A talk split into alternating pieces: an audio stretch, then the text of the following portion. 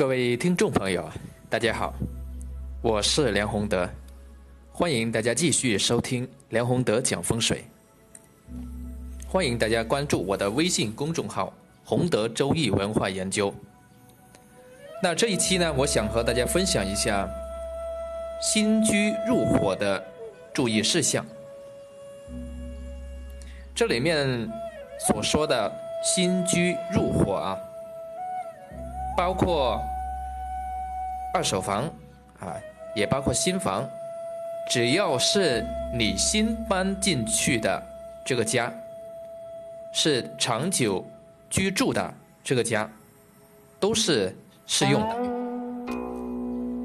那么在讲之前呢，呃，我先和大家分享一个真实的案例。我有一位朋友。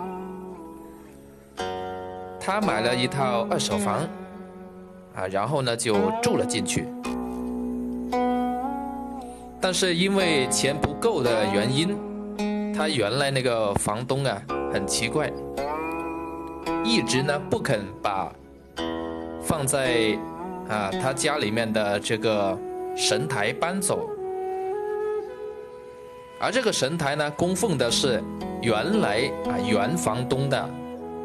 这个仙人，那这个就很尴尬了。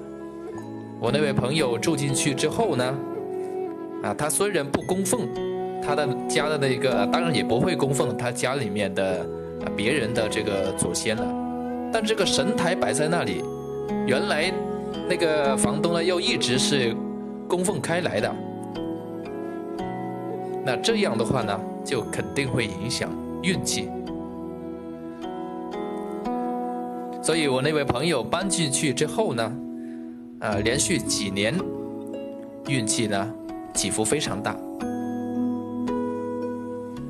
当然也不算好了。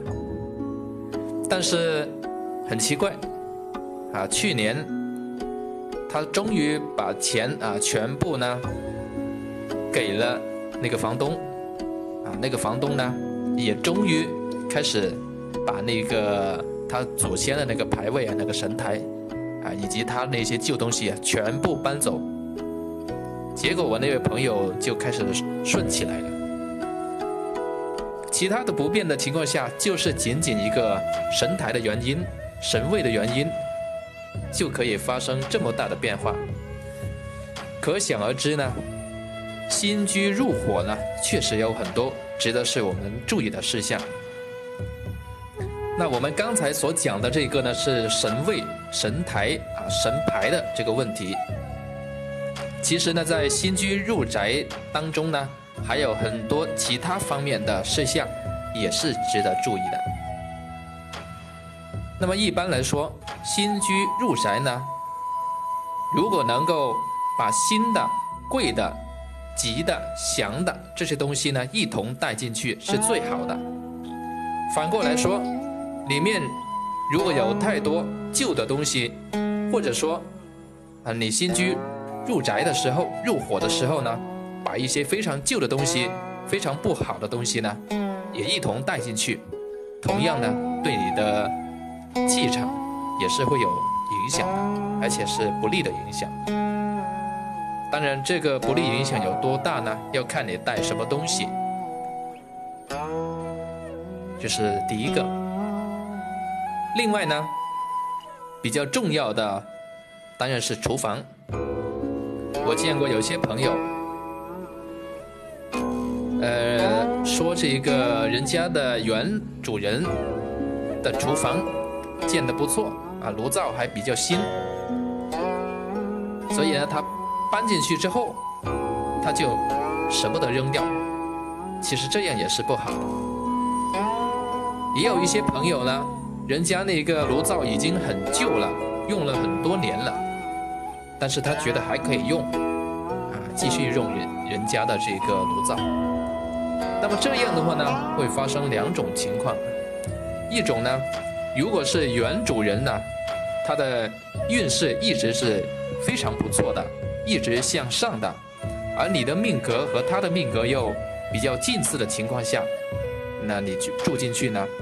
当然，跟他的气场呢有一定的吻合度，不会产生啊比较不利的影响。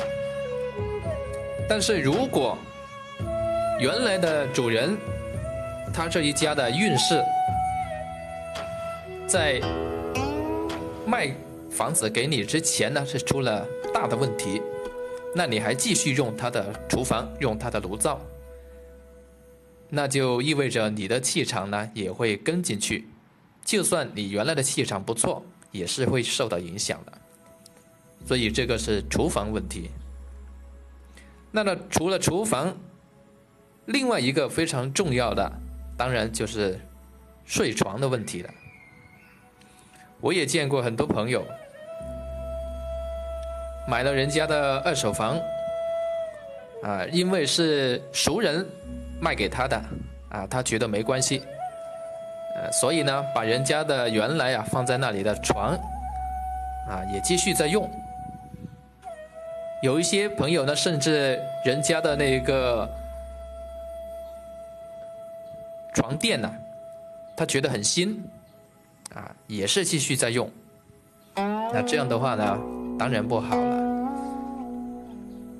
如果是前房东住在那里超过十年的话呢，他这个自身呢和这房子里面的气场呢相互作用之下，已经是很深的这个契合度，所以他的运势跟你的运势，它也会产生一定的作用。那么在这样的情况下，如果你还继续用他的睡床，那你的运势能顺利吗？啊，所以这个呢是一个很基本的要素啊，就是睡床最好呢不要用原主人的，特别是原主人呢用了很多年，睡了很多年，啊这些呃睡床那更加不能用。那么说到这里面呢，可能有些朋友会说，啊我是租人家的房子，那怎么办呢？